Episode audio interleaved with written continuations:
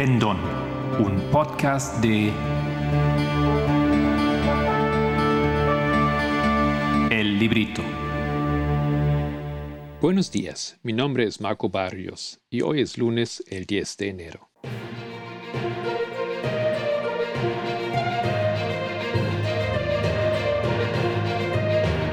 Los temas del movimiento.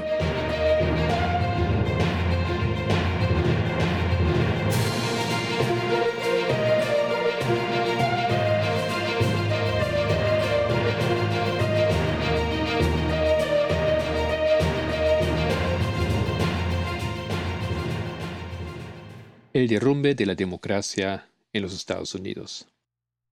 Bueno, este año empezó en muchos de los comentarios em, políticos de los, de los noticieros, em, especialmente de los Estados Unidos, sobre la conmemoración del 6 de enero de 2021. Pues pasó un año desde que se atacó el Capitolio en los Estados Unidos y muchos se preguntan, em, ¿por qué no hay realmente unos resultados? De parte de los demócratas hay decisión, hay la voluntad de poner a juicio los personajes involucrados, pero la verdad que no se han visto muchos éxitos, específicamente en relación a personas de em, importancia más relevante y de posiciones más altas en la política americana. En muchos diarios aparecen artículos o en podcasts políticos sobre el temor de que la democracia en los Estados Unidos está cayendo. Y existe un miedo, un temor de que Donald Trump pueda regresar a ser elegido para ser elegido presidente en las siguientes elecciones. De hecho, como en este año vamos a ver los, em, las elecciones de medio término, em, muchos ya están pensando o están viendo que hay posibilidad que los republicanos toman una vez más el control, ya que ha, ya que ha habido algunos em, éxitos en varios estados americanos de parte de republicanos. Tal vez uno podría decir que la euforia después de la victoria de Biden contra Trump en las últimas elecciones presidenciales em, básicamente ya se acabó y empezó a esparciarse cierto miedo con respecto a la realidad. Muchos americanos en las encuestas han demostrado que no tienen confianza en la democracia. Los movimientos por Trump son muy activos. el presidente Biden no parece realmente eh, convencer a los americanos. Republicanos han estado ganando em, elecciones en diferentes puestos en los estados, etc. Y en el caso de la toma del Capitolio, el 6 de enero, todavía em, lo que realmente no se logra es llegar suficientemente cerca a Trump. O sea, no hay nada en la mano realmente que le está causando problemas a esas alturas. Están ahí, todo el mundo sabe y pues realiza que Trump ha jugado un papel esencial en este caso, pero no hay mucho avance. Entonces, em, hoy quisiera compartir con ustedes un poco esa temática y leer un artículo que apareció en The Atlantic. el 15 de noviembre fue utilizado de 2021, escrito por Froome. Creo que en el año pasado, los años pasados, eh, varias veces hemos leído artículos de él em, y compartido porque dan una luz muy em, no solo preocupante, pero eh, muy importante sobre hechos que ocurren en la democracia estadounidense. Recordamos que proféticamente estamos viendo que los Estados Unidos y el mundo están acercándose al evento que llamamos eh, la ley dominical. Y este evento está acompañado también con una victoria americana sobre el rey del sur, sobre Rusia. Después de que Rusia se había llevado eh, algunas victorias en el pasado, especialmente en 2016, cuando logran eh, luchar em, junto con Trump contra el poder judicial, legislativo y ejecutivo en los Estados Unidos. Eso ahí se llevaron una victoria. Y en 2018, cuando logran que sus deseos territoriales, o lo que también llamamos sus intereses de esferas de influencia, se respetan y los Estados Unidos se retiran em, de algunas posiciones importantes del Medio Oriente. Bueno, el artículo se enfoca en eh, Steve Bannon. Ese personaje eh, también lo conocemos, por supuesto, por su papel em, em, muy importante en los desarrollos del derrumbe de la democracia americana. Y ese intitulado Steve Bannon sabe exactamente lo que hace. La lucha por el 6 de enero es mucho más que la ley. Ok. el 26 de septiembre de 21, el Comité Selecto de la Cámara de Representantes de Estados Unidos sobre el atentado del 6 de enero citó a Bannon y ordenó que compareciera el 14 de octubre. Pero em, ya avisaron de su parte de Bannon sus abogados que él no iba a venir. Ok. Entonces el gobierno americano decidió arrestarlo. se entregó, pero después también fue eh, liberado otra vez. Pero básicamente ahora está en una situación donde tiene que reportarse donde esté. Eh, no puede salir nomás así del país, tengo entendido. Él se declaró inocente, pero su juicio está previsto para julio del año presente. Bueno, lee ahora el artículo traducido. Comienza con una pregunta que parece que no tiene nada que ver. ¿Alguien recuerda todavía a los siete de Chicago los Chicago Seven? Bueno, ya estamos empezando el artículo, pero voy otra vez a hacer un, paréntesis porque em, me imagino que muchos de nosotros no sabemos quiénes son. Fueron un grupo de personas que en los años 1968 ellos fueron acusados. No sé exactamente los cargos, pero por incitar violencia, por aparecer ahí en una manifestación de protesta contra la guerra de Vietnam, una convención, ¿no es cierto? y bueno, bueno, la cosa es que fueron llevados al juicio. ¿Y qué pasó ahí? Dice Wikipedia, pronto en el curso del juicio, el activista Bobby Seale del partido Pantera Negra realizó fuertes ataques verbales al juez em, y, lo fue, y fue superado de los otros. Eran ocho entonces al comienzo. Entonces ahora lo que pasa es que quedan siete y de ahí el nombre de los Chicago Seven. Em, los acusados, particularmente los hippies Hoffman y Rubin, aprovechando la ocasión para difundir las ideas antiautoritarias, antiautoritarias y en algunos casos con alguna influencia anarquista, se mofaron del decoro del tribunal debido a que el juicio ampliamente promocionado se convirtió en sí mismo en un punto de atención para un creciente legión, una creciente legión de manifestantes. O sea, ellos básicamente dieron vuelta a ese juicio y lo aprovecharon como un evento para promoverse, promoverse sus ideas y comportarse como querían, mofándose los jueces, del sistema que realmente no sabía qué hacer, no estaba preparado enfrentar esta, ese tipo de situación. cierto día, continúa aquí la explicación de Wikipedia, los acusados Hoffman y Rubin se presentaron en el juzgado ataviados con togas de juez. Cosas así hicieron, ¿no es cierto? Y el juicio duró muchos meses, etc.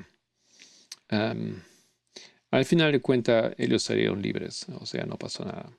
Pero entonces ese artículo aquí hace referencia a estos, estos eh, Chicago Seven, a, este, a ese caso. Continúo entonces. Eran los Chicago Seven, era un grupo dispar de radicales. Algunos se conocían, otros no, que fueron a la Convención Demócrata de Chicago de 1968 para provocar problemas de hecho, los problemas estallaron, aunque tal vez no sean exactamente los que ellos querían. Fueron acusados y procesados, y entonces las cosas fueron terriblemente mal para el gobierno. Ok. La fiscalía pensó que estaba llevando a cabo un juicio, un procedimiento legal regido por normas.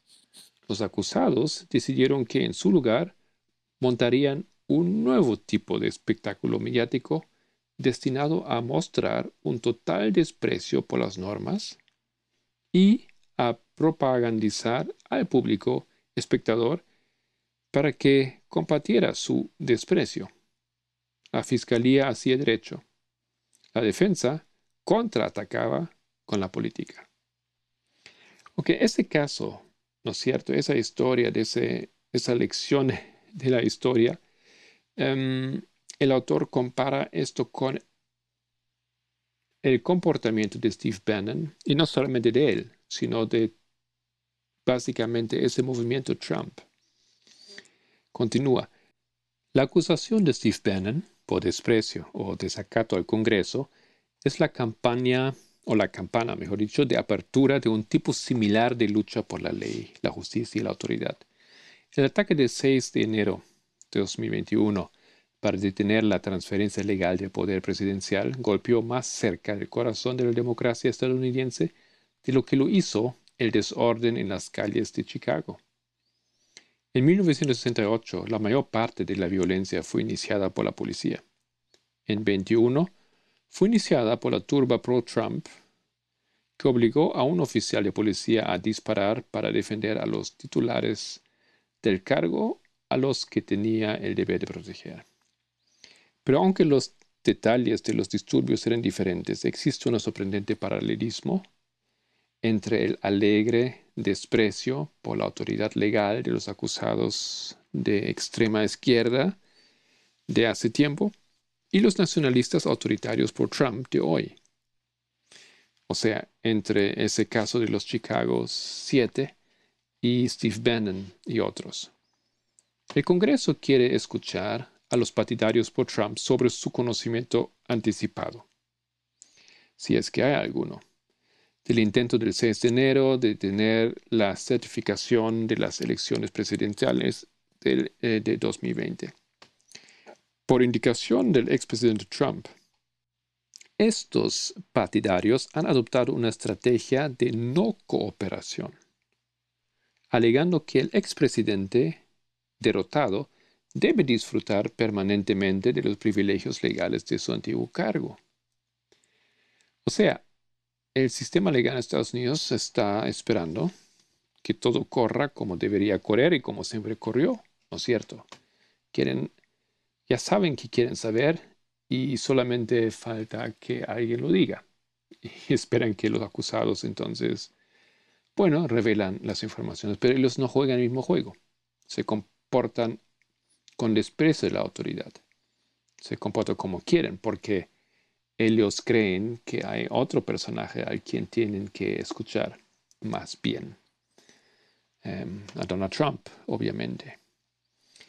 Ok, um, continúo. No es una estrategia legal muy inteligente, pero no se trata de una estrategia legal.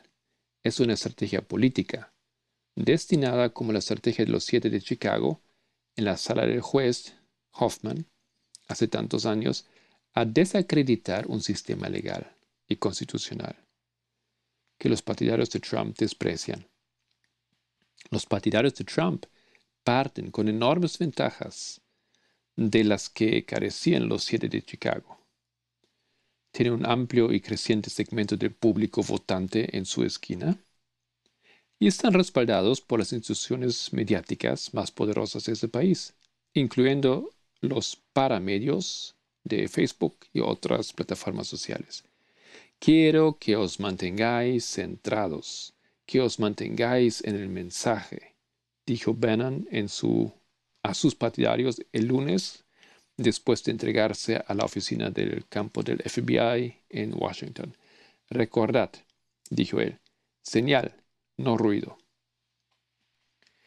Gracias a su ventaja en materia de mensajes, los partidarios de Trump no necesitan convencer a nadie, a casi nadie, de casi nada. A los partidarios de Trump no les molesta que sus excusas sean un lío de contradicciones. Dicen que no pasó nada y que estaba totalmente justificado lo que pasó. Que Trump no hizo nada y que Trump estaba totalmente autorizado a hacerlo. Su argumento no tiene que tener sentido, porque a su electorado no le importa que tenga sentido. A su electorado le importa que se le dé permiso para ignorar y despreciar las reglas legales que una vez limitaron a la sociedad estadounidense. Ese es el juego, y así es como Bannon y compañía jugarán el juego. La búsqueda de permiso y la concesión de permiso fueron exactamente como ocurrió el 6 de enero en primer lugar. Los partidarios de Trump se radicalizaron gradualmente a través de una serie de reclamaciones recientes.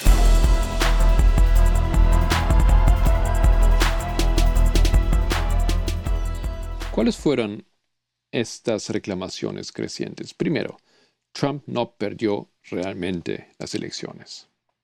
Segundo, la mayoría en la legislatura de un estado tiene el derecho de revertir los resultados electorales de ese estado, si no está de acuerdo con ellos. Tercero, el vicepresidente puede iniciar ese proceso de reversión si lo desea.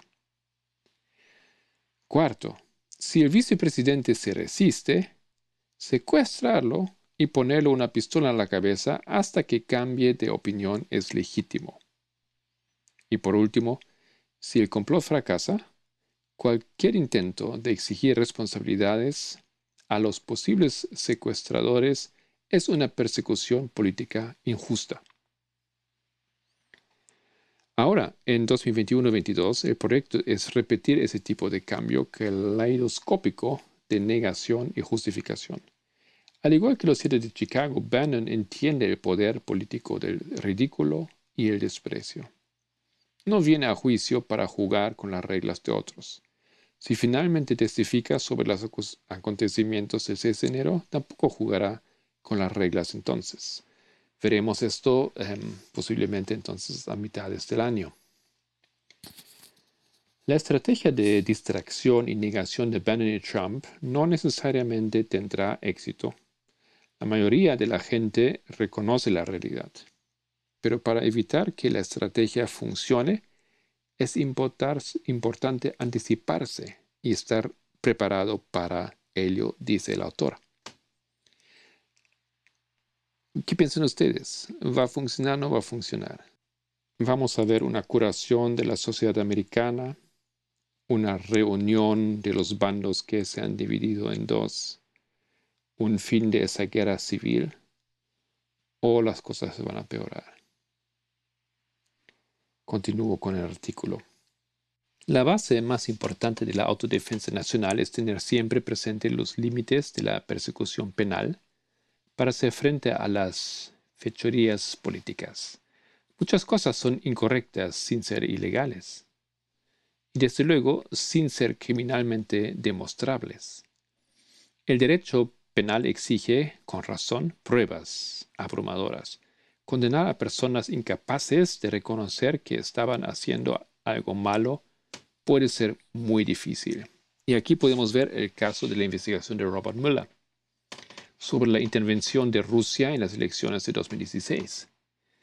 Debería haber dejado especialmente clara la insuficiencia del proceso penal en un contexto político. El país necesitaba saber por parte de Mueller si Donald Trump, como empresario, candidato a la presidencia y presidente, tenía conexiones indebidas con la Rusia de Vladimir Putin. Mueller, en cambio, buscó pruebas de una conspiración criminal dentro de la definición técnica legal.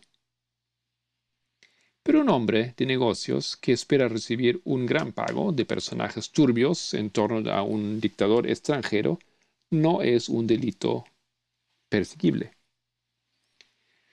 Un hombre de negocios que miente ante las cámaras sobre sus tratos con los personajes turbios que rodean a un dictador extranjero no es un delito perseguible. Recibir un chivatazo de que el dictador extranjero tiene información potencialmente perjudicial sobre un oponente político no es un delito perseguible. Apelar a la televisión a ese dictador para que se apresure a hacer pública esas informaciones no es delito perseguible. Una vez que ha prescrito, incluso el blanqueo de dinero deja de ser un delito perseguible. A lo largo de todos los largos meses de la investigación de Mueller, las personas que siguieron la historia de Trump y Rusia fueron llevadas a esperar que la cosa terminara con Trump eh, llevado por la policía a la cárcel. Los citados medios de comunicación anti-Trump a veces inflaron las expectativas de los estadounidenses sobre lo que los fiscales federales podrían o harían. A veces sobredimensionaron los rumores hasta convertirlos en informes. Al hacerlo, redirigieron la atención de la necesidad de construir una coalición y ganar votos a una esperanza mesiánica. Müller viene. Solo que Müller no venía, porque Müller y el Departamento de Justicia de Trump habían definido su trabajo de una manera que le prohibía mirar las cosas que más importaban los riesgos de inteligencia, el lugar de los cargos criminales y las transacciones financieras que arrojan luz sobre la historia, incluso si no infringían la ley. ¿No? Entonces, interesante ese, ese análisis de que Müller luchó y básicamente el gobierno o el sistema legal de Estados Unidos luchó con una estrategia, con unas armas que fácilmente fueron em, inútiles o hechos inútiles em, de parte de Trump y, de, su coalición. Y desde luego em, esa gran decepción en, el trabajo de Müller. Gran trabajo y básicamente no resultó en nada. Continúa el artículo. Aquí estamos de nuevo. El consigliere de Trump, Michael Cohen, testificó hace mucho tiempo que Trump no deja un rastro, rastro de papel. Trump no deja un rastro de papel. Él no da órdenes directas, señala lo que quiere y luego deja que sus subordinados descubran por sí mismos cómo complacerlo. Es probable que Trump haya seguido esos hábitos de toda la vida en las semanas previas al 6 de enero.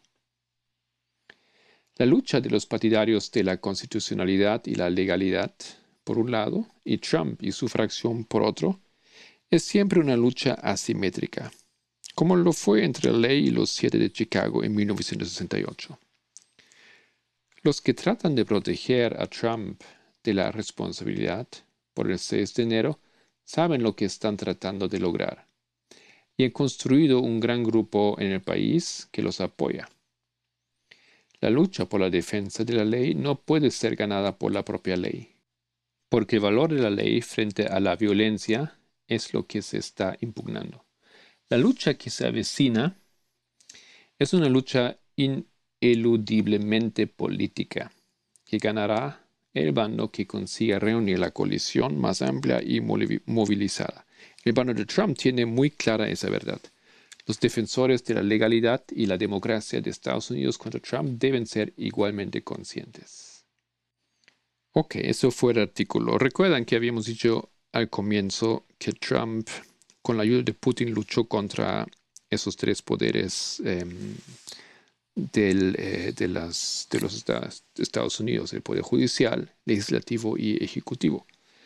Em, me parece que eso es parte todavía de esa lucha que en gran parte él ya logró para eh, llevándose la victoria. Pero aquí continúa y parece victorioso.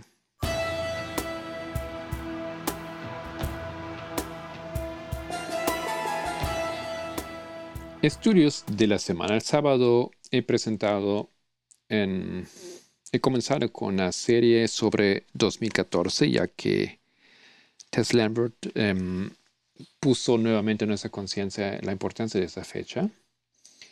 Y he repetido o nos, he recordado cómo nosotros logramos a construir esa fecha mediante las líneas proféticas.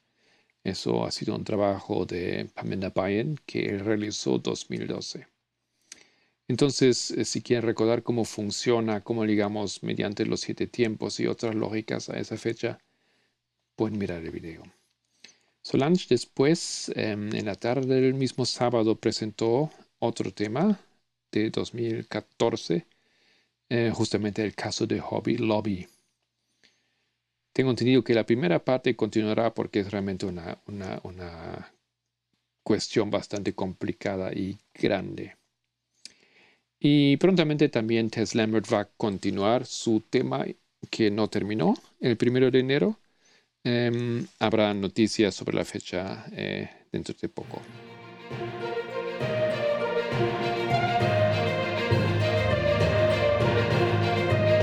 Esto era los temas proféticos del movimiento en Mis Palabras.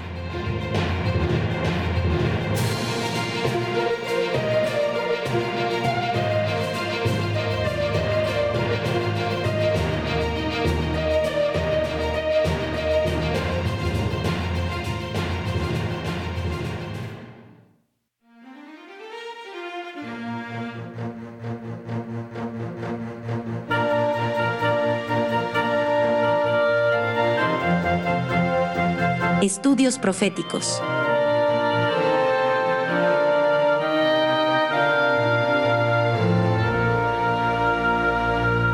Hola, hola a todos nuestros amigos, oyentes y nuestros hermanos también que nos acompañan en este podcast. Quiero darles la bienvenida a nuestro segmento de hitos proféticos. En el día de hoy vamos a continuar hablando sobre el caso de Road versus Wave y vamos a ver el la opinión de la Corte sobre otros de los aspectos que han sido controversiales.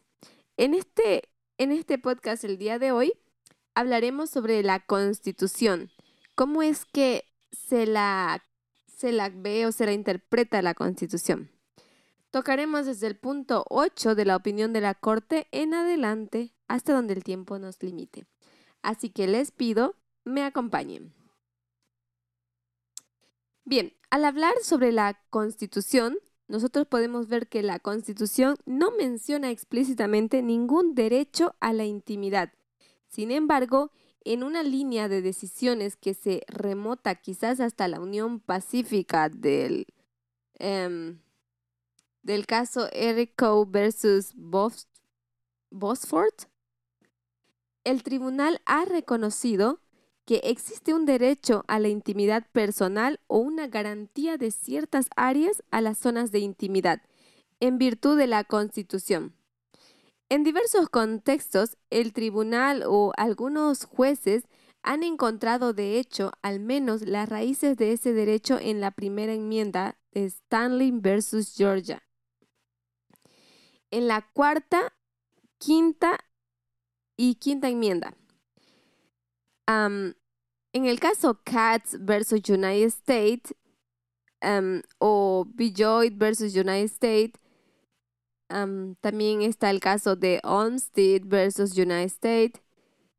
En las penumbras de la Carta de los Derechos de Griswold versus Connecticut, en la novena enmienda, o en el concepto de libertad garantizado por la primera sección de la decimocuarta enmienda, estas decisiones dejan claro que solo los derechos personales pueden considerarse fundamentales o implícitos en el concepto de libertad ordenada. Están excluidos en esta garantía de privacidad personal em, el caso, por ejemplo, Connecticut versus Palco está excluido en, estos, en esta garantía de privacidad personal más adelante veremos qué tiene ese caso, por qué está excluido y cuál es su temática. También dejan claro que el derecho tiene cierta extensión a las actividades relacionadas con el matrimonio. Y eso, por ejemplo, se da en el caso de Loving versus Virginia. Eh, también en la procreación, de, en un caso que se llama Skinner versus Oklahoma. Y en la anticoncepción, tienen sus precedentes en el caso de Einstein versus Bright. Las relaciones familiares también tienen sus limitaciones y se puede ver como un precedente en el caso de Prince versus Massachusetts y la crianza y la educación de los hijos, Price versus Society. Entonces, ahí nosotros vamos a poder ver un poquito la extensión de, estas, em, de esta protección a la privacidad. Vamos a ver hasta qué punto cubre la privacidad. Hay excepciones como, acabo, como las que acabo de mencionar, pero para conocerlas y entenderlas mejor necesitamos entender un poquito los casos que se mencionan como precedentes. Pero continuemos. Este derecho a la intimidad, ya sea que se fundamente en el concepto de libertad personal o las restricciones a la actividad del Estado de la decimocuarta enmienda, como creemos que es o como determinó el Tribunal de Distrito, en la reserva de derechos al pueblo de la novena enmienda. Es lo suficientemente amplio como para abarcar la decisión de una mujer de interrumpir o no su embarazo.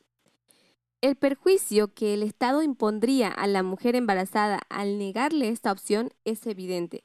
Puede tratarse de un daño específico y directo diagnosticable médicamente, incluso en las primeras etapas del embarazo.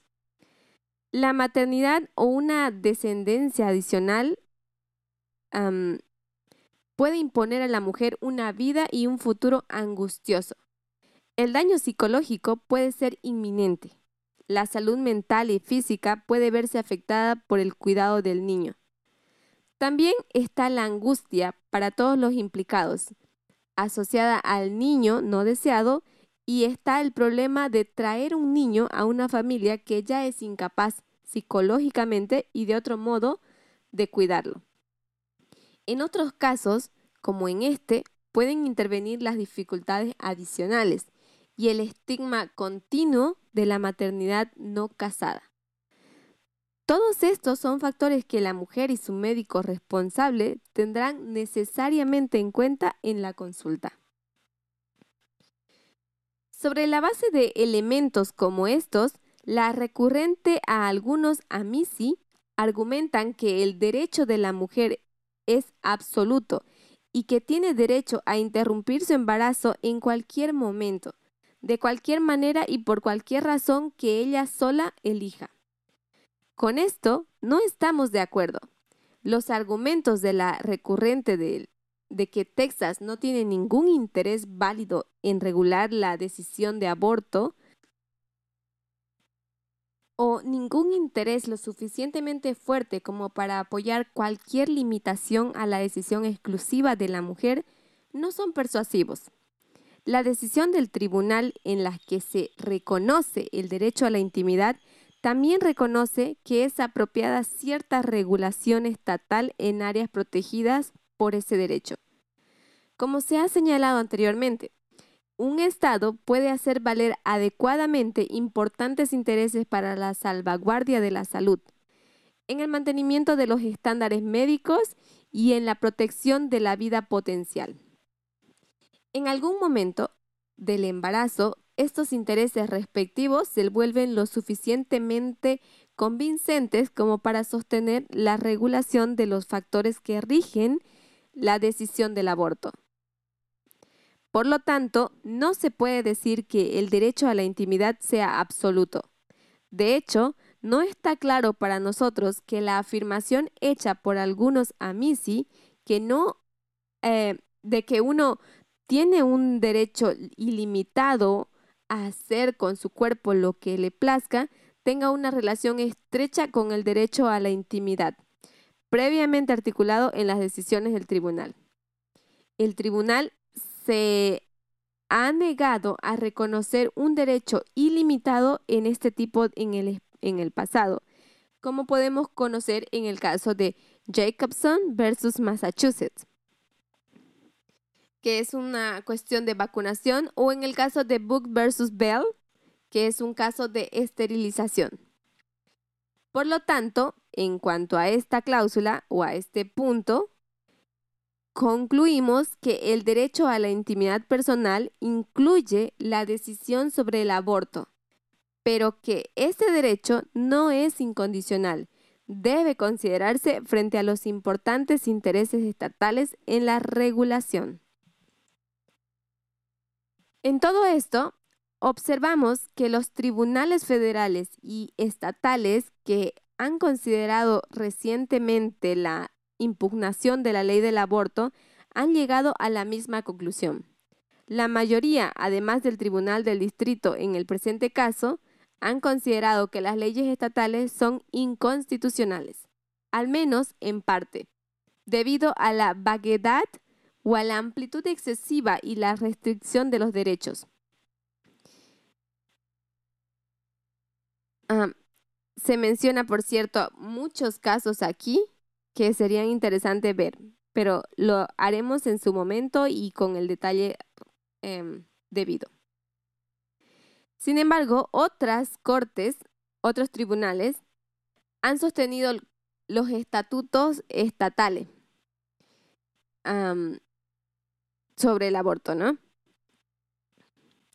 Aunque los resultados están divididos, la mayoría de estos tribunales han coincidido en que el derecho a la intimidad, sea cual sea su base, es lo suficientemente amplio como para cubrir la decisión de abortar, que el derecho, sin embargo, no es absoluto y está sujeto a algunas limitaciones, y que en algún momento los intereses del Estado en cuanto a la protección de la salud, los estándares médicos y la vida prenatal pasan a ser dominantes.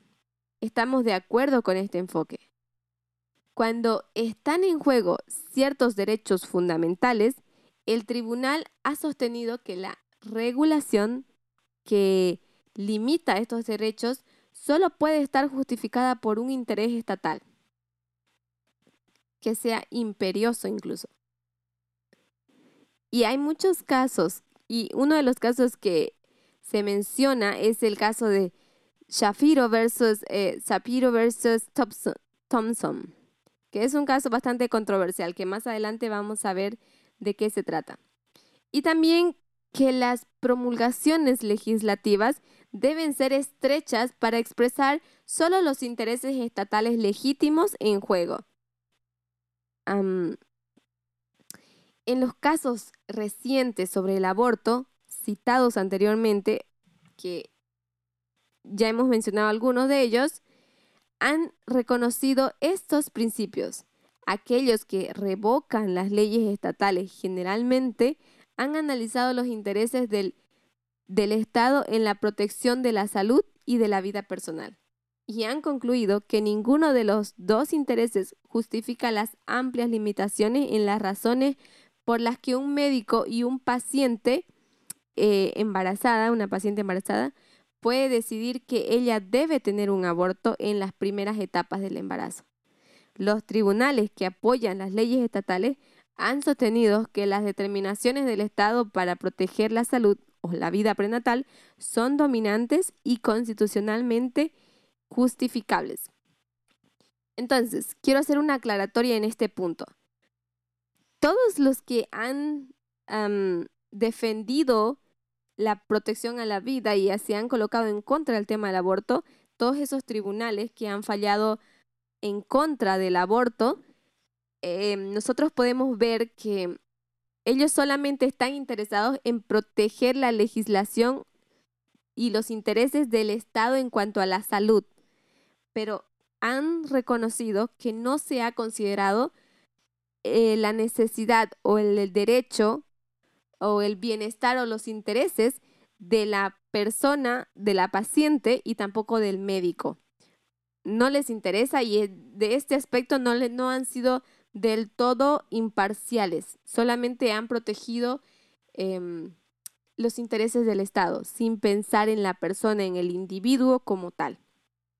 Y esto es, em, esto es realmente importante a considerar, puesto que la Constitución de los Estados Unidos definen los derechos no del no de la sociedad, no del Estado, sino del individuo. Entonces, en este caso, estarían en una contradicción a su principio básico de la Constitución de los Estados Unidos.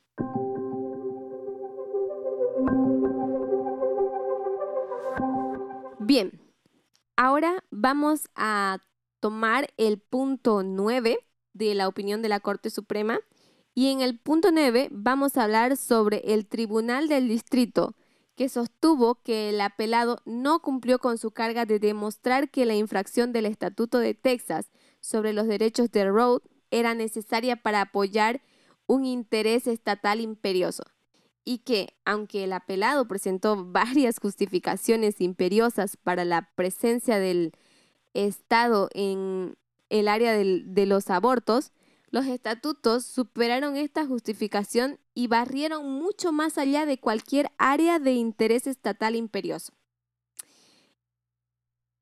Tanto el apelante como el apelado impugnan esta decisión. El apelante, como se ha indicado, reclama un derecho absoluto que impide cualquier imposición estatal de sanciones penales en la zona. El apelado argumenta que la determinación del Estado de reconocer y proteger la vida prenatal desde y después de la concepción constituye un interés estatal imperioso. Como se ha señalado anteriormente, no estamos totalmente de acuerdo con ninguna de las dos formulaciones. Lo cual, quiero hacer un paréntesis aquí, es que realmente no se encuentra un balance apropiado. Están completamente las posiciones desbalanceadas. Así que en este caso se intenta encontrar el equilibrio perfecto para ambas posiciones, pero que se respeten los derechos de los derechos humanos. Primero, vamos a ver por incisos. Inciso A. El apelado y algunos amisi argumentan que el feto es una persona dentro del lenguaje y el significado de la decimocuarta enmienda. En apoyo de estas afirmaciones, esbozan extensa y detalladamente los hechos bien conocidos del desarrollo fetal.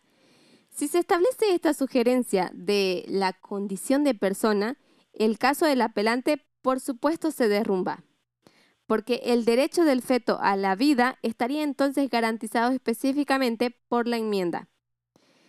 El recurrente lo admitió en la reaplicación. Por otra parte, el apelado admitió en la reargumentación que no se puede citar ningún caso que sostenga que un feto es una persona en el sentido de la decimocuarta enmienda. La Constitución no define persona con tantas palabras. La sección 1 de la decimocuarta enmienda contiene tres referencias a persona. La primera, al definir ciudadanos, habla de personas nacidas o naturalizadas en los Estados Unidos. La palabra también aparece en la cláusula del debido proceso y en la cláusula de igualdad de protección, persona, y se utiliza en otros lugares de la Constitución en la lista de requisitos para los representantes y senadores. En la cláusula de reparto, que son el artículo 1 y 2 la cláusula 3 y 53 en la disposición sobre migración e importación. En la cláusula de emolumentos, en las disposiciones sobre los electores y en la sustituida y en la disposición que establece también los requisitos para el cargo de presidente. En las disposiciones sobre la extradición y la sustituida cláusula del esclavo fugitivo. Y en las enmiendas quinta, décimo y la duodécima y la vigésima segunda, así como en la segunda y la tercera de la decimocuarta enmienda. Pero en casi todos estos casos, el uso de la palabra es tal que solo tiene aplicación postnatal. Ninguno indica con seguridad que tenga alguna aplicación prenatal posible, lo cual es interesante para el caso. Todo esto, junto con nuestra observación supra de que a lo largo de la mayor parte del siglo XIX, las prácticas del aborto legal prevalecientes eran mucho más libres que lo son hoy, nos persuade de que la palabra persona, tal como se utiliza en la decimocuarta enmienda, no incluye a los no nacidos. Esto concuerda con los resultados alcanzados en los pocos casos de los que la cuestión se ha planteado directamente, como ser el caso de Matt Garvey versus McGee Womans y también en el caso eh, Byrne versus New York City, que se trata sobre Health and, Hospital Corporations. y en otros casos, que se, la verdad es que aquí se mencionan bastantes casos en este, em, en este asunto donde se ponen muchos casos como precedentes. De hecho, nuestra decisión en el caso de United States versus Butte tiene interferencialmente el mismo efecto, ya que allí no nos habríamos permitido una interpretación legal favorable al aborto en circunstancias específicas si la consecuencia necesaria fuera la terminación de una vida con derecho a la protección de la decimocuarta enmienda. Esta conclusión, sin embargo, no responde por sí misma a los argumentos planteados por Texas y pasamos a otras consideraciones. Veamos. El inciso B dice lo siguiente. La mujer embarazada no puede ser aislada de su intimidad. Ella lleva un embrión y más tarde un feto. Si se aceptan las definiciones médicas de las crías en desarrollo en el útero humano, así es como se lo va a conocer. Ahora, por lo tanto, la situación es intrínsecamente diferente a la intimidad marital o la de posesión de material obsceno en el dormitorio o del matrimonio o de la procreación o de la educación de los que se ocupan Einstein versus Gridbull, y Gridbull, Stanley, Loving, Skinner, Pierce y Mayer respectivamente. Esos son los jueces que están a cargo. Como hemos insinuado anteriormente, es razonable y apropiado que el Estado decida que en algún momento otros intereses, el de la salud de la madre o el de la vida humana potencial, se ve significativamente implicado. La intimidad de la mujer ya no es la única y cualquier derecho a la intimidad que posea debe medirse en consecuencia. Texas insta a que parte de la decimocuarta enmienda, la vida comienza en la concepción y está presente durante todo el embarazo y que por lo tanto el Estado tiene un interés imperioso en proteger esa vida desde y después de la concepción. No necesitamos resolver la difícil cuestión de cuándo comienza la vida. Cuando quienes están capacitados en las respectivas disciplinas de la medicina, la filosofía y la teología son incapaces de llegar a un consenso. El poder judicial en este punto del desarrollo del conocimiento del hombre no está en condiciones de especular sobre la respuesta. Y me gusta esta respuesta porque ellos básicamente dicen que si los profesionales como son la salud, la filosofía y la teología no pueden llegar a una definición correcta, entonces nosotros que somos jueces mucho menos podríamos llegar, o sea, que están en otro ámbito de la ciencia, ¿sí? Por lo tanto, dice aquí ellos, deberían ser suficientes señalar brevemente la amplia divergencia del pensamiento sobre esta cuestión tan sensible y difícil. Siempre, se ha, siempre ha habido em, un fuerte apoyo a la opinión de que la vida no comienza hasta el nacimiento en vivo. Esta era la creencia de los estoicos. Al parecer, ser la actitud, y no solamente eso, sino que también parece, digamos, ser la actitud predominante, aunque no unánime, de la fe judía. Se puede considerar que también representa la posición de un gran segmento de la comunidad protestante, en la medida en que se puede determinar los grupos organizados que han adoptado una posición formal sobre la cuestión del aborto han considerado en general que el aborto es una cuestión de conciencia del individuo y su familia.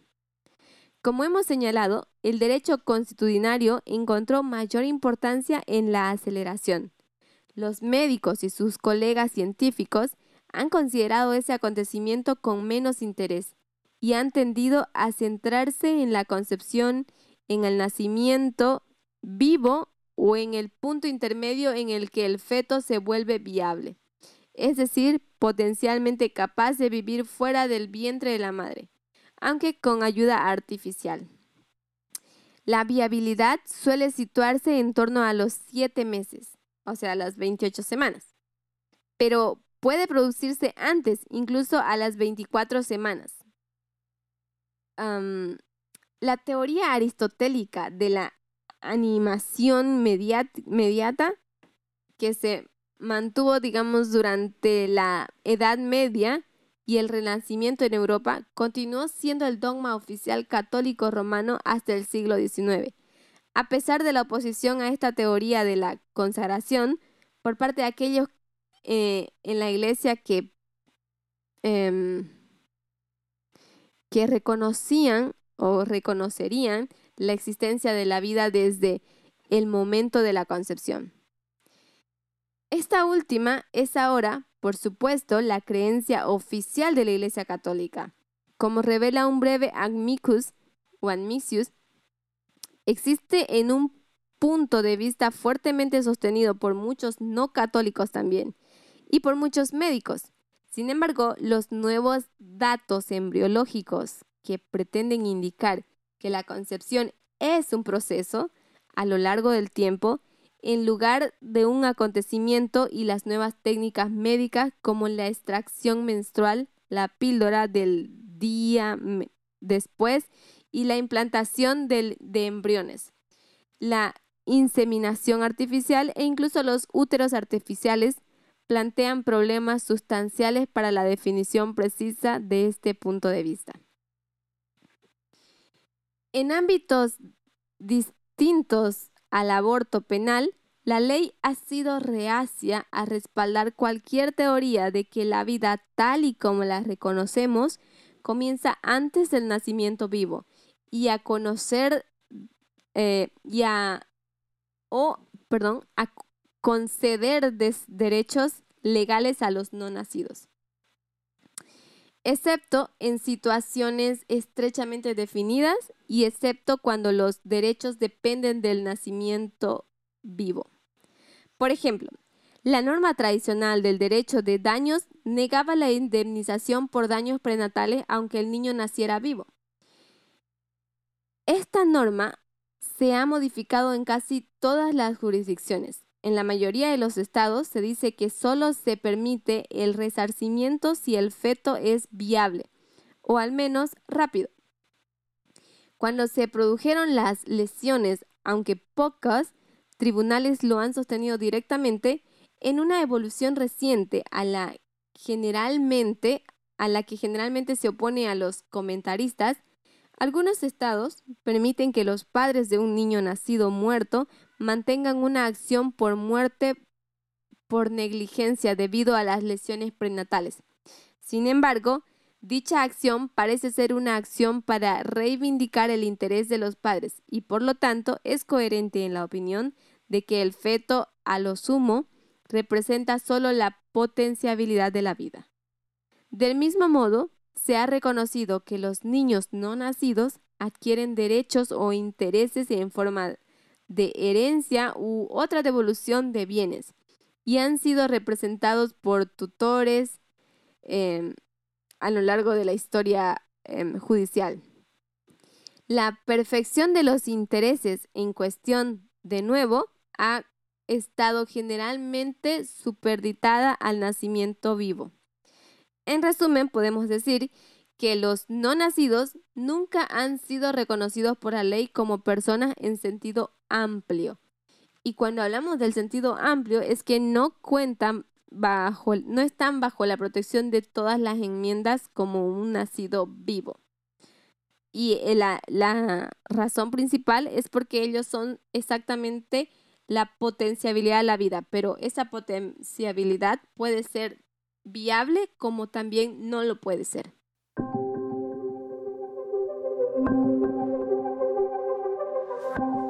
Bien, ahora hablaremos sobre el punto 10 de la opinión de la Corte Suprema. En vista de todos estos argumentos, no hemos estado de acuerdo en que el adoptar una teoría de la vida, Texas puede anular los derechos de la mujer embarazada, que están en juego. En esto, claramente ellos dicen, no estamos de acuerdo. Sin embargo, repetimos que el Estado tiene un interés importante y legítimo en preservar y proteger la vida de la mujer embarazada, tanto si es residente del Estado como si no lo es, y busca consulta y tratamiento médico en él. Y que tiene otro interés importante y legítimo en proteger la potenciabilidad de la vida humana. Estos intereses son distintos y separados. Cada uno de ellos crece en importancia a medida que la mujer se acerca al término. Y en un momento del embarazo, cada uno se convierte en imperativo.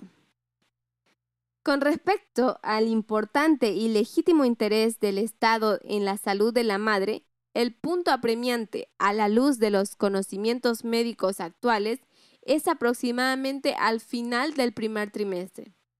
Esto es así debido al hecho médico ya establecido, mencionado anteriormente en el punto, em, ah, digamos en, en cuanto al caso, el punto 149 y que hasta el final del primer trimestre la mortalidad en el aborto puede ser menor que la mortalidad en el parto normal. De ello se desprende que a partir de este momento, un Estado puede regular el procedimiento de aborto en la medida en que la regulación esté razonablemente relacionada con la preservación y protección de la salud materna. Y ejemplos de regulación estatal permitida en este ámbito son los requisitos relativos a la cualificación de la persona que va a realizar el aborto, a la licencia de dicha persona, a las instalaciones en las que se va a realizar el procedimiento, es decir, si debe ser un hospital o puede ser una clínica o algún otro lugar de categoría inferior a la, que, a la de un hospital y a la licencia de la instalación y similares.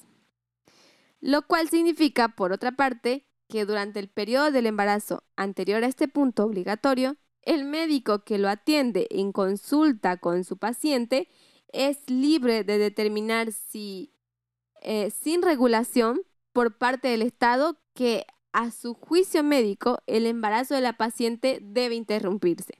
Si se llega a esa decisión, se puede llevar a cabo mediante un aborto sin interferencia del Estado. Con respecto al importante y legítimo interés del Estado en la vida potencial, el punto apremiante es la viabilidad. Esto es así porque el feto tiene entonces eh, presumiblemente la capacidad de una vida significativa fuera del vientre de la madre.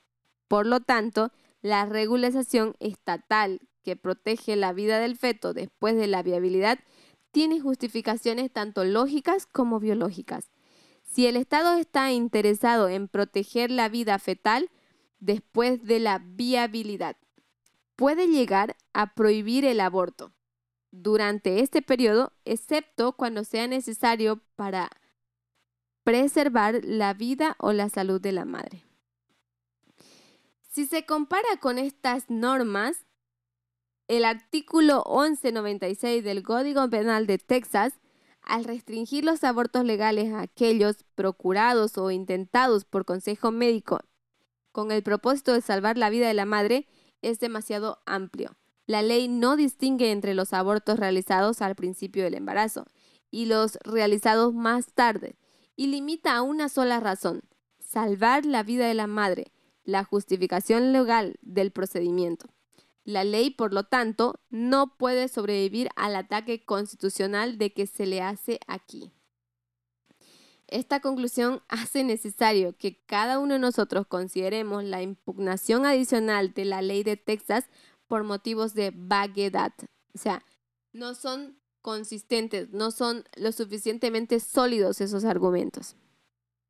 Bien, vamos a, a pasar al siguiente punto en estos momentos.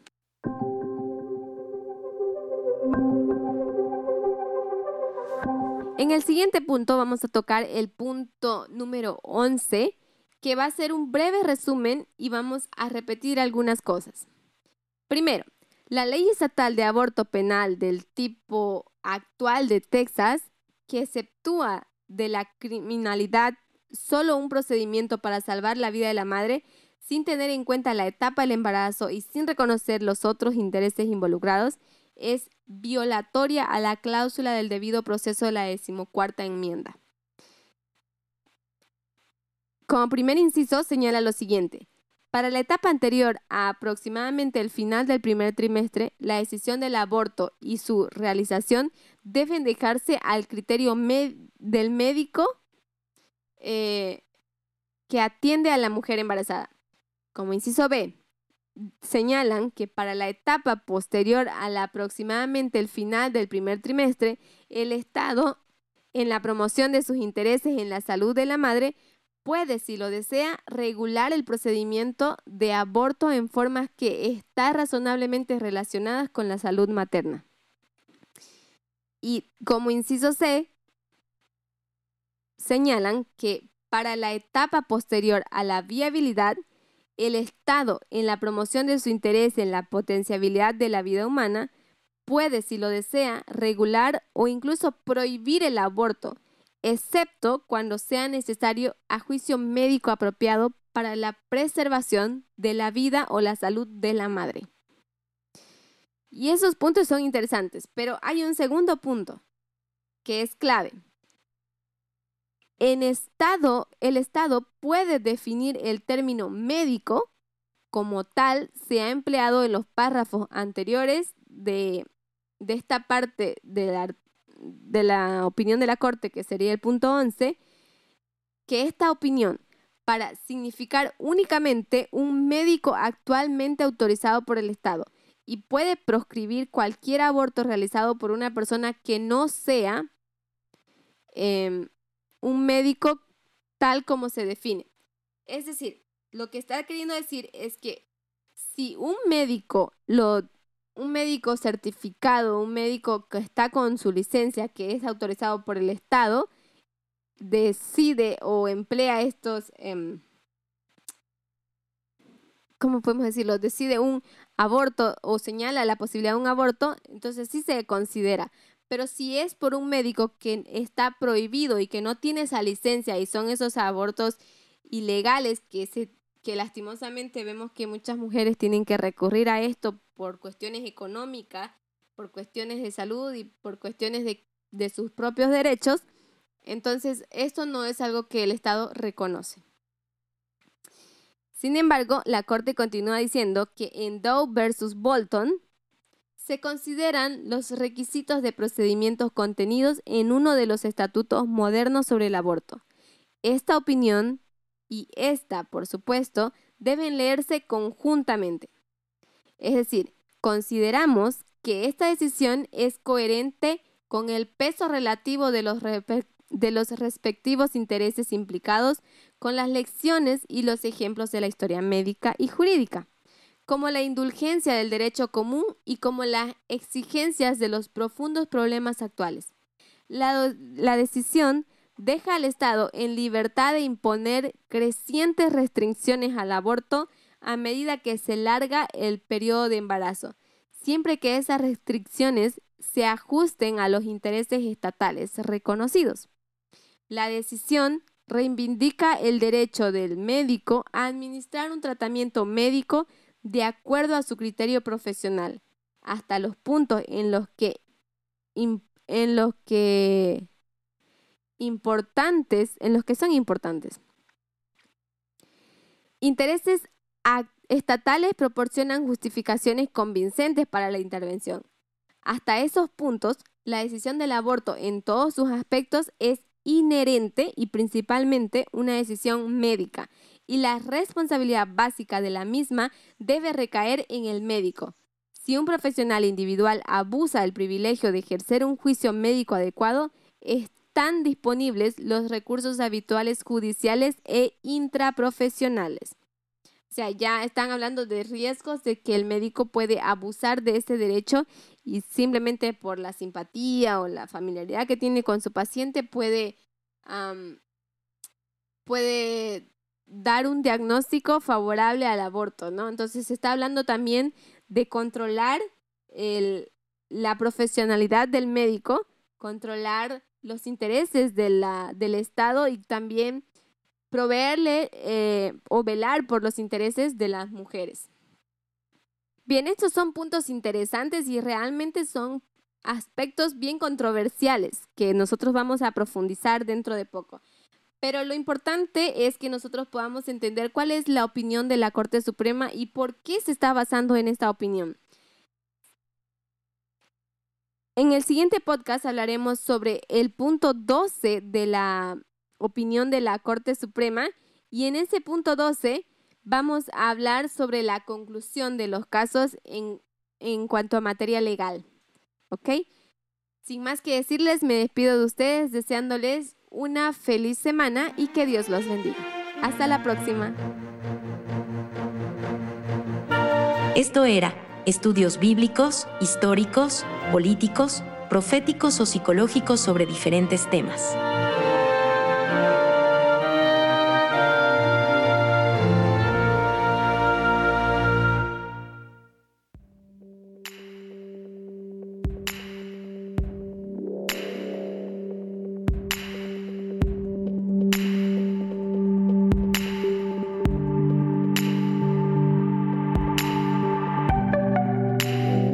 Semana en el mundo.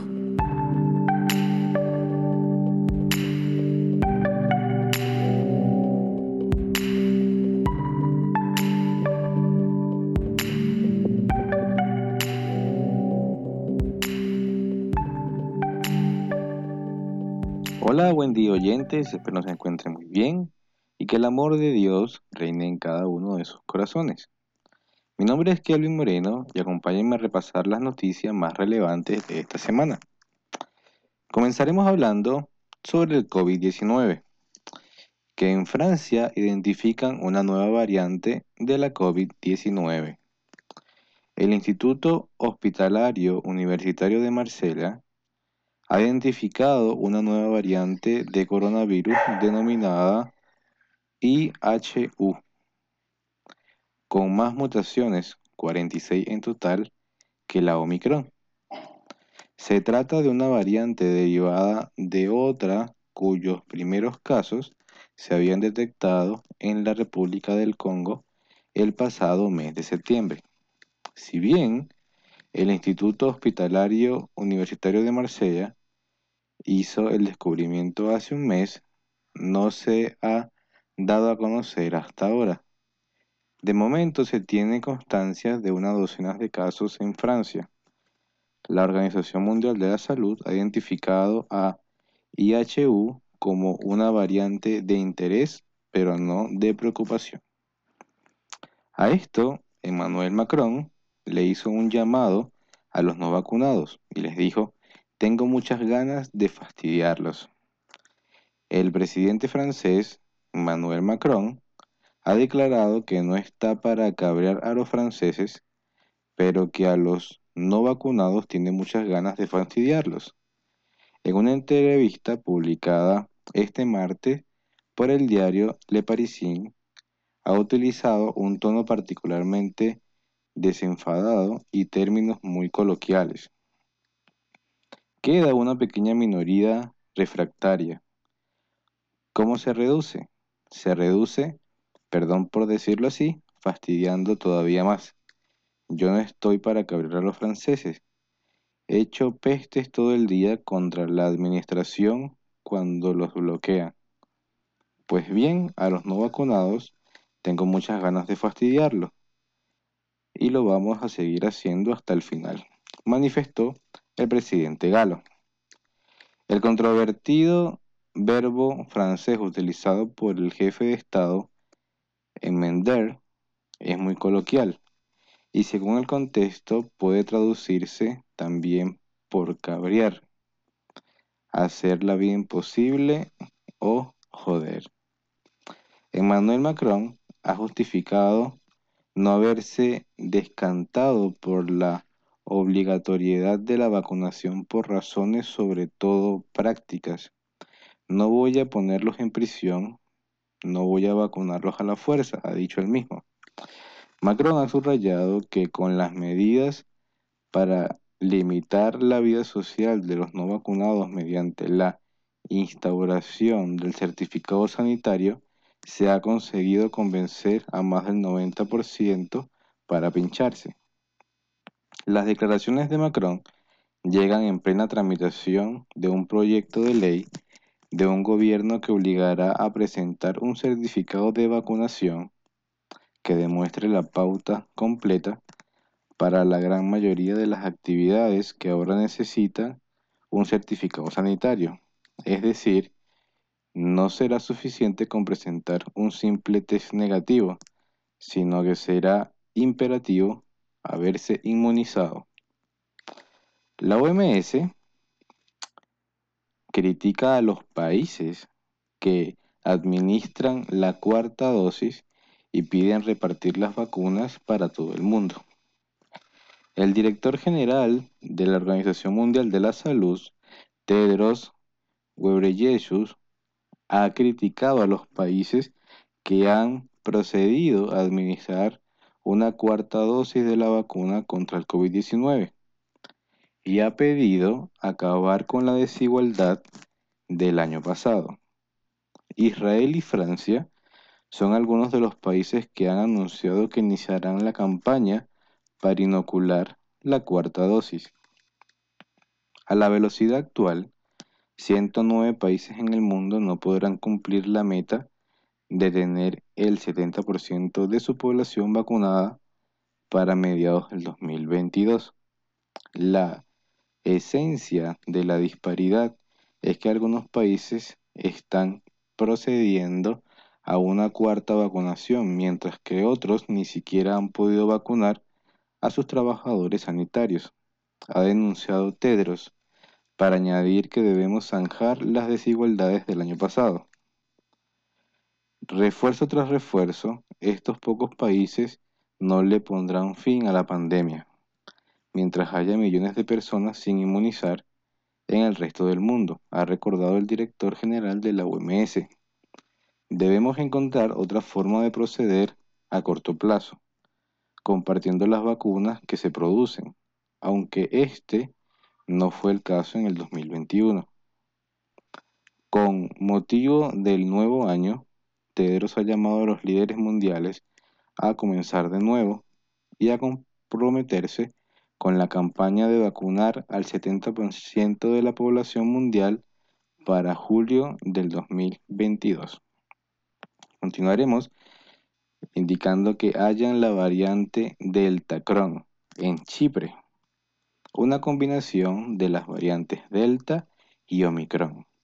Las autoridades chipriotas han informado de la detención de hasta 25 casos de infección con una versión combinada de la variante Delta y Omicron del coronavirus que han denominado Delta Cron. Actualmente hay coinfecciones de Omicron y Delta. Hemos hallado una variante que es una combinación de ambas ha explicado el profesor de biología de la Universidad de Chipre y director del Laboratorio de Biotecnología y Virología Molecular, Leondios Krostrikis. Krostrikis ha explicado en declaraciones a la cadena Signa TV que la nueva variante tiene la firma genética de la variante Omicron y los genomas de la variante Delta. Hasta el momento, Kostrikis y su equipo han identificado 25 casos de Deltacron y han destacado que son más frecuentes en pacientes hospitalizados por COVID-19 que en positivos no hospitalizados. El 7 de enero se remitieron muestras de los 25 pacientes detectados a la base de datos internacional GSIDE del Instituto Pasteur encargada de publicar la secuenciación oficial de las nuevas variantes de la gripe y el coronavirus. Veremos en el futuro si esta variante es más patológica y contagiosa y si se impondrá a Delta y Omicron. Ha indicado, aunque según su opinión, lo más probable es que sea eclipsada por la variante Omicron por ser más contagiosa. Y para terminar de hablar del COVID-19, hablaremos sobre lo que está ocurriendo en Australia con el tenista Novak Djokovic. Djokovic, a la espera de la decisión del tribunal australiano que analizará su caso este lunes. El tribunal australiano analizará el lunes el recurso presentado por los abogados del tenista serbio Novak Djokovic tras la revocación de su visado para entrar al país con una exención médica que le permitía participar en el Abierto de Australia, ha informado a la cadena pública ABC. Tras una vista preliminar rápida, el juez Anthony Kelly de un tribunal de Melbourne ordenó a ambas partes entregar durante el fin de semana sus argumentos que serán analizados el lunes a partir de las 10 de la mañana. Djokovic no será deportado hasta que se aborde el asunto en el tribunal y permanecerá de momento alojado en un hotel de la ciudad sin que pueda abandonar el edificio. El gobierno de Australia impidió el ingreso al país al tenista serbio número uno del mundo al no tener en regla el visado y no cumplir, entre comillas, la exención médica por la que se le había autorizado un día antes a disputar el Abierto de Australia, primer Grand Slam de la temporada, pese a no estar vacunado contra el COVID-19 y ser esta una condición del gobierno para entrar al país. Djokovic que fue retenido en el aeropuerto de Melbourne durante ocho horas, según explicó su padre a la emisora de radio serbia B92, no pudo entrar a Australia en un vuelo procedente de Dubái. Djokovic había sido autorizado un día antes y acudía dispuesto a renovar su título en la pista rápida australiana. Sin embargo, todo cambió este miércoles cuando las autoridades del país negaron con rotundidad que Djokovic entrara mientras él tenía un trato de favor si no cumplía la exención médica debido a un proceso alérgico. Una reciente intervención quirúrgica hubo algún otro motivo que hubiese convencido al torneo, pero no fue así. La solicitud de Djokovic fue rechazada porque no proporcionaba las pruebas adecuadas para ingresar a Australia. El primer ministro australiano Scott Morrison negó este jueves que el tenista número uno del mundo sea víctima de un acoso. En respuesta al presidente de Serbia, Alexander Vikus. Australia tiene reglas claras sobre una frontera soberana que no son discriminatorias, dijo Morrison en una rueda de prensa en Cabrera, al explicar que la revocatoria de último minuto responde a la aplicación razonable de las leyes de protección de las fronteras australianas. Las declaraciones de Morrison se dan después de que el presidente de Serbia, Alexander Vikus, aseguró la víspera que su país luchará para defender a Djokovic y que las autoridades del país balcánico están trabajando para que pare el acoso al jugador, conocido por su oposición, por su oposición a la vacunación obligatoria contra el COVID-19. El padre del tenista serbio ha asegurado que su hijo está prisionero de las autoridades australianas y no le permiten entrar en el país por no estar vacunado contra el COVID-19 y ha afirmado que todo el mundo libre debería levantarse contra esta injusticia y apoyar al Espartaco del Nuevo Mundo. Novak y su equipo presentaron los mismos documentos que otros 25 tenistas que recibieron exenciones y no tuvieron ningún problema. Solo Novak afirmó en declaraciones a Sky News, su padre, querían también humillarlo. Podrían haber dicho que no venga y eso habría estado bien, pero no querían humillarlo y aún lo mantienen en prisión, añadió sobre el confinamiento de su hijo en un hotel. En ese sentido, reiteró que el tenista no está detenido, está en prisión. Se llevaron todas sus cosas, incluso su cartera, lo dejaron solo con su teléfono y sin cambiarse de ropa, sin ningún lugar para lavarse la cara. Por su parte, el tenista balear Rafael Nadal ha asegurado que siente la situación por la que está pasando su compañero y ha explicado que aunque es libre para tomar sus propias decisiones, debe saber que todo tiene consecuencias. Creo que si quisiera estaría jugando aquí en Australia sin ningún problema. Él tomó sus propias decisiones y todos son libres de tomar sus propias decisiones, pero luego hay algunas consecuencias, señaló Rafael Nadal en una rueda de prensa. Ahora hablaremos sobre la situación que está ocurriendo en Kazajistán y los intereses de las grandes potencias en este país.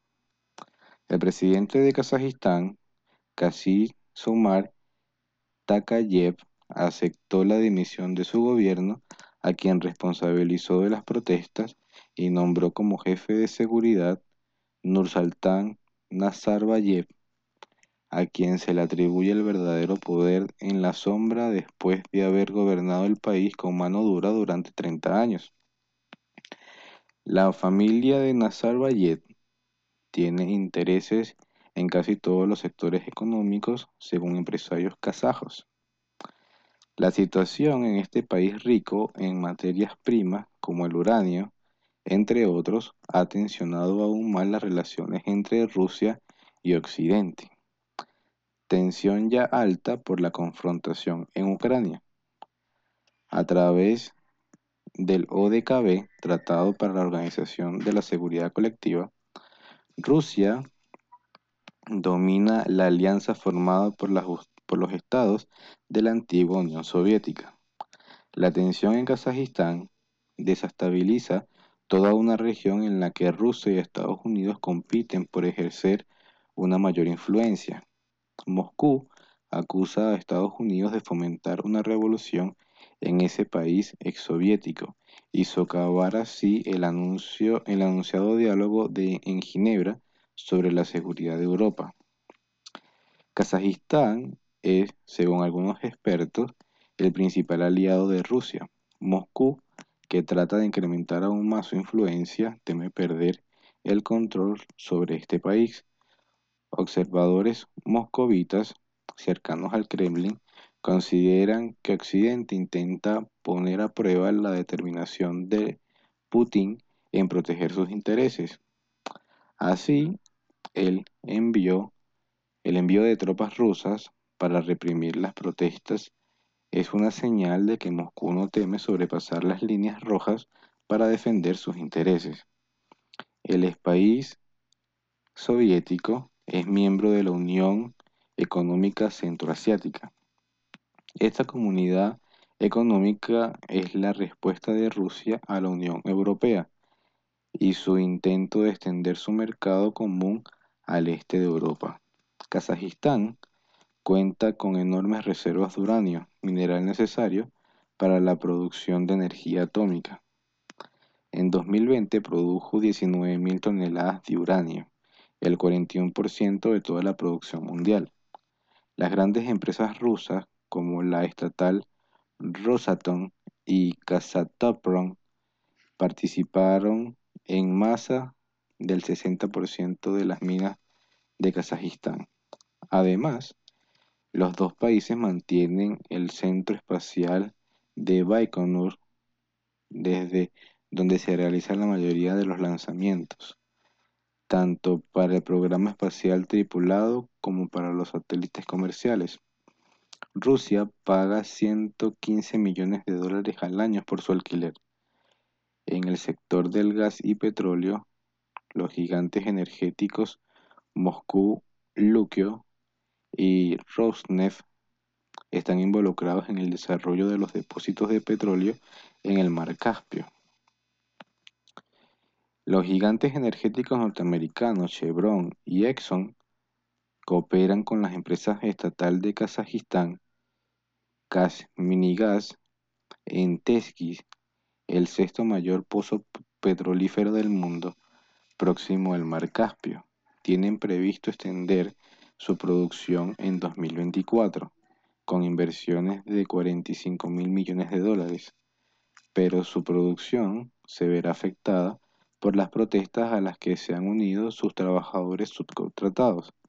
De ahí que la reacción norteamericana a la intervención rusa haya sido muy moderada. Tras la disolución de la Unión Soviética, Estados Unidos fue el primer país en reconocer la independencia de Kazajistán. Este país ha sido también importante durante la guerra de Afganistán, ya que permitió la evacuación de refugiados y diplomáticos de Estados Unidos a través de su territorio. También China tiene intereses en la estabilidad del país porque extrae en él mucha materia prima, principalmente gas y petróleo. Desde Kazajistán parte un oleoducto a la provincia china de Xinjiang. En 2020 se firmó un contrato para la construcción de un gasoducto. Además, China importa cada vez más carbón de este país. Más de la mitad de la electricidad en China proviene de este mineral. En este contexto, Rusia acusa a Estados Unidos de instigar las protestas, mientras Washington rechaza las acusaciones calificándolas de falsas y parte de la campaña de desinformación de Moscú. Y ya para finalizar, hablaremos sobre el asalto al Capitolio en Estados Unidos que ya cumple un año de este incidente.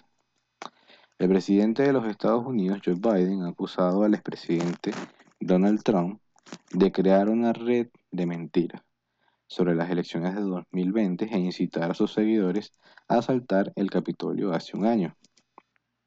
Su ego herido le importa más que nuestra democracia y nuestra constitución.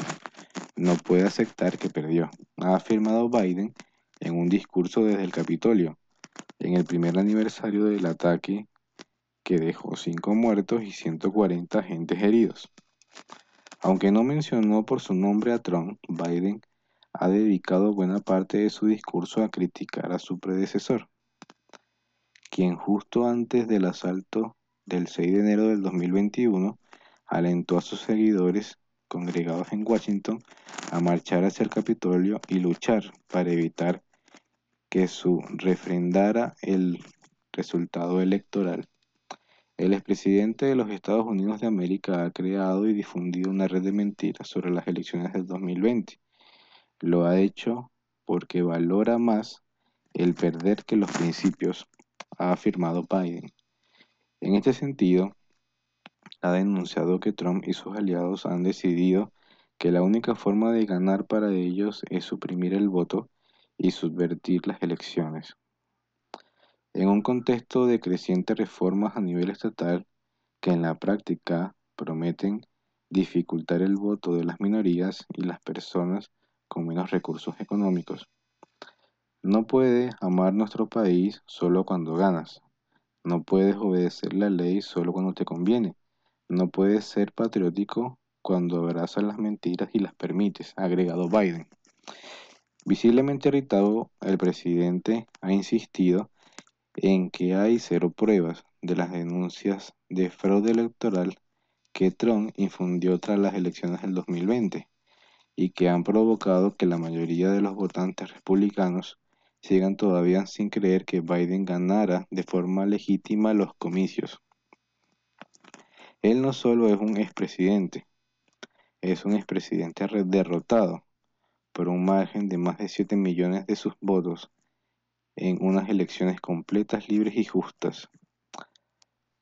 La respuesta, en respuesta a Biden, Trump ha insistido en que se deberían discutir las elecciones presidenciales amañadas en 2020, en las que perdió ante el demócrata. Se salieron con la suya y están llevando la destrucción a nuestro país, ha manifestado Trump. El republicano ha añadido que Biden está destruyendo el país con políticas locas de fronteras abiertas, elecciones corruptas, políticas energéticas desastrosas, mandatos inconstitucionales y cierres de escuelas devastadoras. Además, Trump ha criticado a los medios de comunicación al rechazar que se refieran al asunto, al supuesto fraude electoral como una gran mentira. Los demócratas quieren adueñarse de este 6 de enero para avivar los miedos y dividir Estados Unidos, ha enfatizado Trump.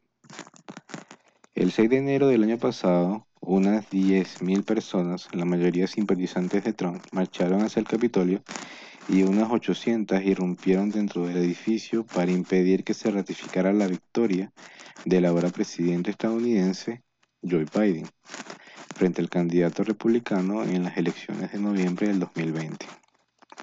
El expresidente, que se negó a aceptar su derrota contra Biden en las elecciones del 2020, dio un meeting ante sus seguidores justo antes del asalto, en el que alentó a la multitud a marchar hacia el Capitolio y luchar para evitar que se certificara el resultado electoral. Trump, sometido a un juicio político en el Senado por su responsabilidad en el asalto, pero fue absuelto gracias a los votos de los republicanos y los pocos legisladores de ese partido que votaron a favor de condenarlo. Se han convertido prácticamente en parios dentro de la información. En los incidentes que se registraron durante el asalto del Capitolio murieron cinco personas y hubo más de 140 heridos.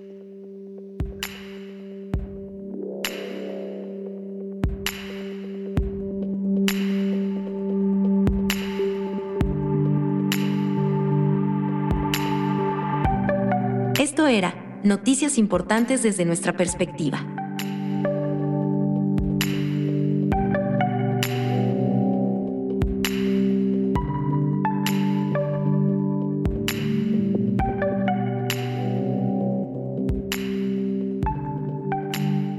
Espero que les haya gustado este podcast y les deseo un feliz comienzo de esta nueva semana. Si quieres profundizar con algunos de los temas de este podcast, encuéntranos en www.librito.org. Me despido cordialmente en el nombre de todo el equipo del Pendón. Que Dios le bendiga y hasta la próxima.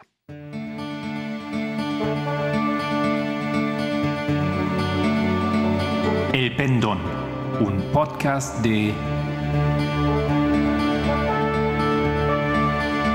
El Librito.